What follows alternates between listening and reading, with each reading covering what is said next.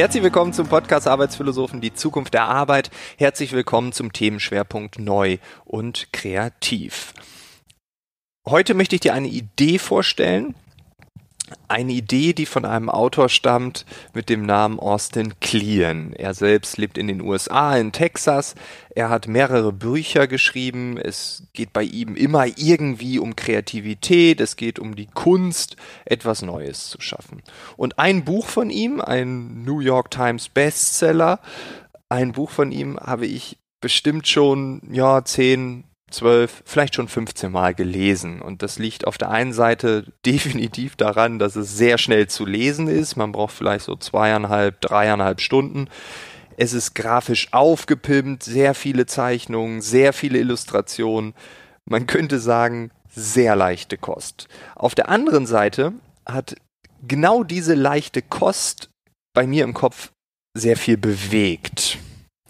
Und daran möchte ich dich heute teilhaben lassen. Das Buch heißt Still Like an Artist.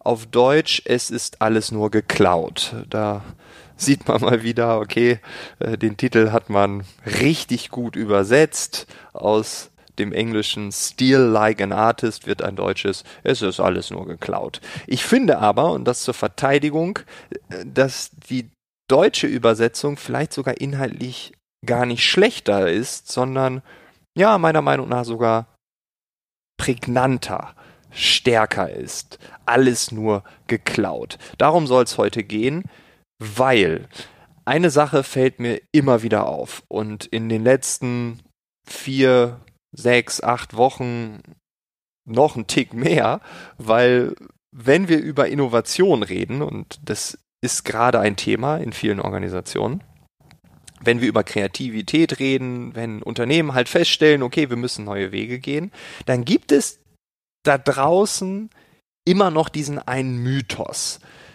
nämlich dass Innovation immer etwas völlig Neues sein muss.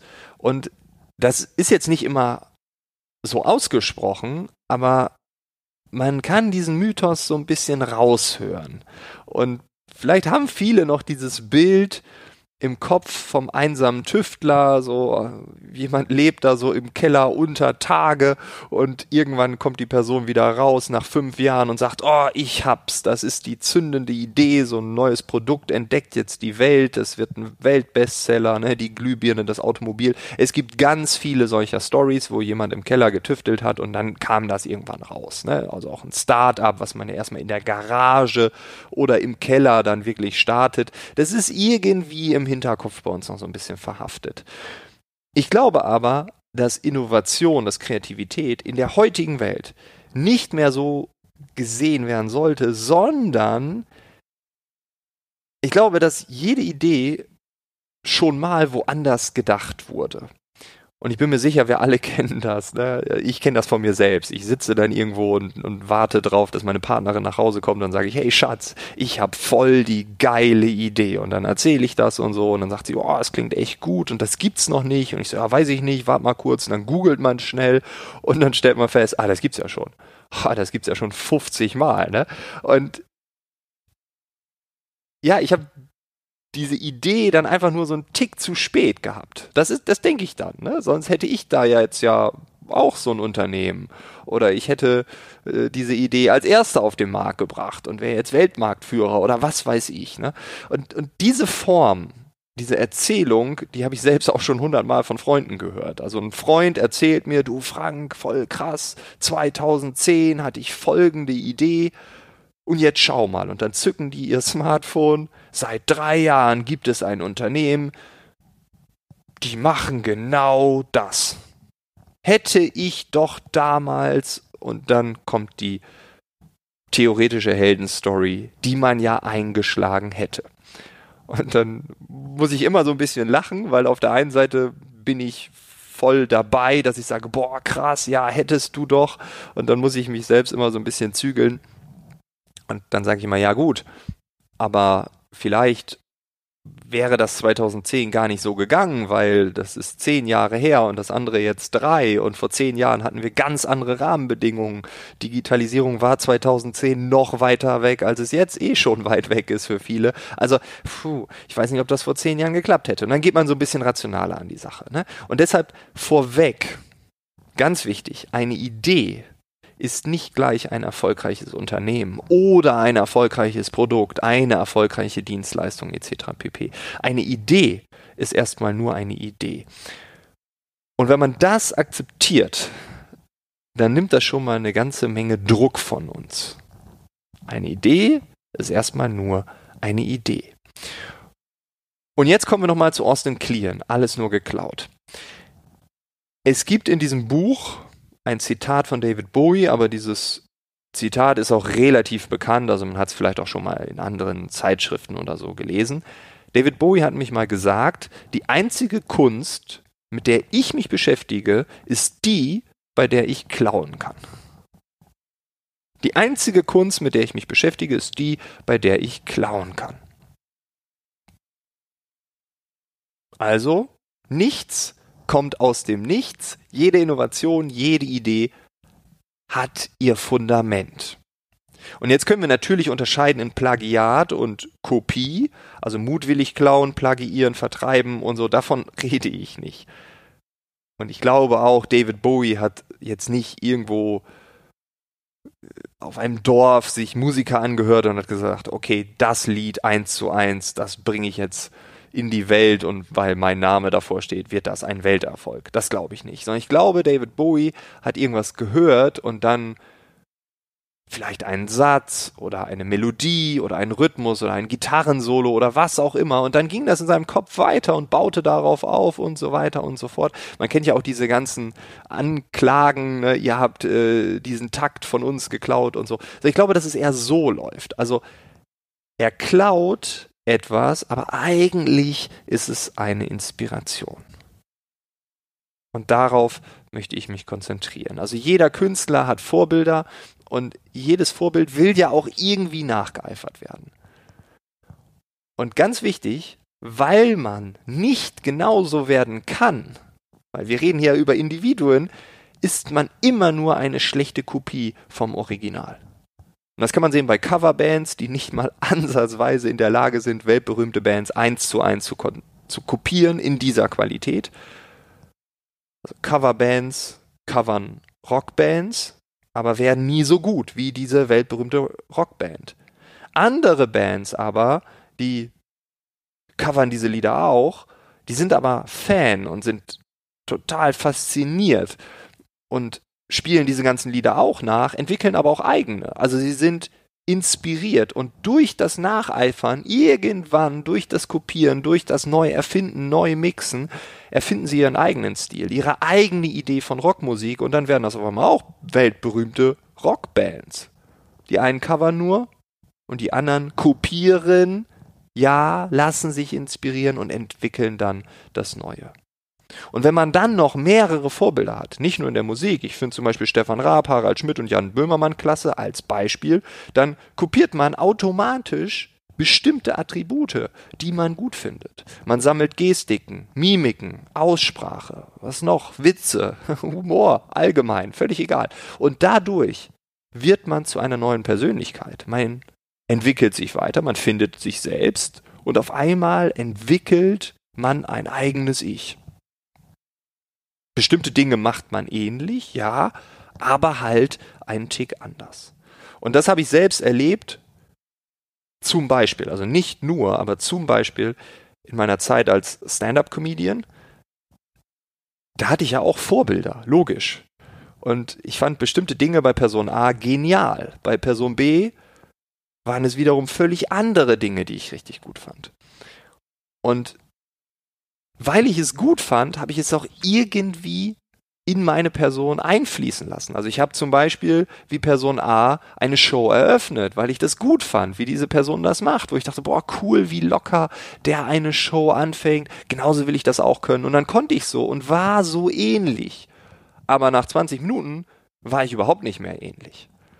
Und ich glaube ganz fest, dass ich irgendwann so, so ein Mischling geworden bin äh, aus diesen fünf, sechs Comedians, die ich persönlich ziemlich, ziemlich gerne mochte. Und dann könnte man jetzt sagen, okay, das ist ja so die Kunst, da ist das ja normal, ne? Aber nein, auch heute habe ich ja Vorbilder, die mich inspirieren. Und es ist völlig egal, ob es beruflich oder privat ist. Das können in Summe 50 Personen sein oder 100. Das ist völlig egal. Ne? Das finde ich dort gut, das finde ich bei dem gut, das finde ich bei der wahnsinnig, wie die das macht. Das ist der Hammer, das finde ich hier spannend, das finde ich dort spannend. Und weil es so viele Inspirationen gibt, verbinde ich logischerweise all diese Inspirationen, all diese Entwürfe, Lebensentwürfe, Geschäftsmodelle und, und, und, und, und, beruflich wie privat, nochmal Ausrufezeichen, privat auch Ausrufezeichen. Und durch diese Verbindung erschaffe ich das Individuum Frank Eilers. Etwas Individuelles halt, etwas Einzigartiges. Vielleicht springt da manchmal sogar etwas Originelles raus. Aber alles ist nur geklaut.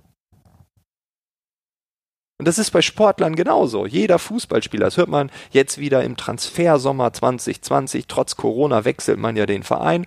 Und viele Spieler erzählen dann, wenn sie sich neu vorstellen, wer ihr Vorbild ist. Manche sagen Ronaldo, andere sagen Messi, andere sagen Manuel Neuer. Manche, die so ein bisschen oldschool draus sind, sagen dann noch Franz Beckenbauer oder so. Und man hat diese Vorbilder, weil man bestimmte Attribute so toll findet. Ein Torwart sagt, boah, ich möchte gerne so viele Bälle halten wie Manuel Neuer, aber ich möchte auch so gut Fußball spielen können wie Manuel Neuer. Und weil man das so toll findet, trainiert man das vielleicht einen Tick besser, man schaut sich Dinge ab und wird ein bisschen so wie Manuel Neuer aber es wird nie jemanden geben, der genauso ist wie Manuel Neuer. Und da hat Kobe Bryant, einer der besten Basketballer aller Zeiten, ein Zitat gesagt, äh, was ich finde perfekt passt. Das steht auch in dem Buch von Austin Kleon, aber er hat gesagt, ich habe all diese Moves von so vielen großartigen Spielern geklaut. Ich versuche sie mit Stolz auszuführen. Denn ich habe den Jungs, die vor mir kamen, so viel zu verdanken. Alles im Dienst des Spiels, das ist viel größer als ich. Und ja, es ist alles nur geklaut und gleichzeitig schwingt da ganz viel Demut mit.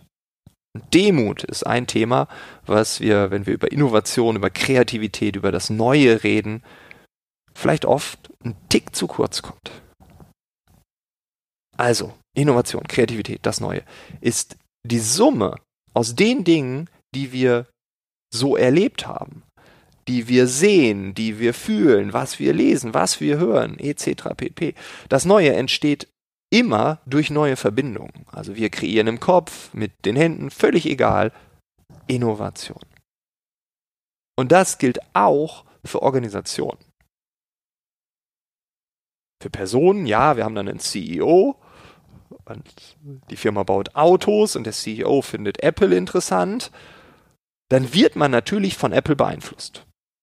Und der sagt sich, wow, krass, Apple, die haben ja so ein eigenes Ökosystem, das ging doch auch für uns und für unsere Autos. Ja.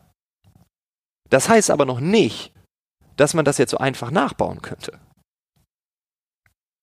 Man findet Apple toll, genauso wie man Cristiano Ronaldo oder Michael Jordan toll findet. Aber man kann jetzt nicht genau so werden. Wichtig ist nur, dass man diese Inspiration zulässt und versteht, dass es dann ein einziger Baustein sein kann. Die Vergangenheit hat noch ganz viele weitere Bausteine, Klammer auf, besonders im Automobilsektor, Klammer zu. Ähm, und man kann ja auch von vielen anderen Dingen inspiriert sein. Es ist nur ein Baustein. Und bei einer Organisation kommt natürlich hinzu, dass es nicht nur der CEO ist, sondern man natürlich als Organisation die Summe aller Menschen darstellt, die dort arbeiten. Wie gesagt, ich habe dieses Buch schon x Male gelesen und jedes Mal fühlte ich mich danach besser. Weil, wenn man weiß, dass alles nur geklaut ist, dass alles nur sich gegenseitig inspiriert, dass es ein permanentes Ping-Pong-Spiel ist, ein permanentes Hin und Her und ich inspiriere dich und du mich und wir uns und Organisation A, Organisation B und so weiter und so fort, dann lebt es sich viel einfacher. Dann innoviert es sich auch viel einfacher, weil der Druck ist ja auf einmal weg. Es ist eine einfache Erkenntnis. Und, noch ganz interessant, es nimmt auch die Reue. Dieses, ja, 2014 hätte ich doch, wäre ich doch dabei geblieben, bla bla bla. Das ist alter Tobak. Also diese ganzen Geschichten, was ich eben erzählte mit meinem Kumpel, der mir sagt, 2010 hatte ich die Idee und vor drei Jahren hat ein Unternehmen es gewagt, diese Idee auszuprobieren und es funktioniert. Ja, das ist vorbei. Gestern war gestern, heute ist heute. Und das war's auch schon mit dieser Episode. Äh, ich wollte dir einfach nur diesen simplen Gedanken, den Austin Kleon in seinem Buch auf drei Stunden ausdehnt, ähm, teilen, weil ich glaube, dass in dieser Einfachheit manchmal auch ganz viel Energie steckt.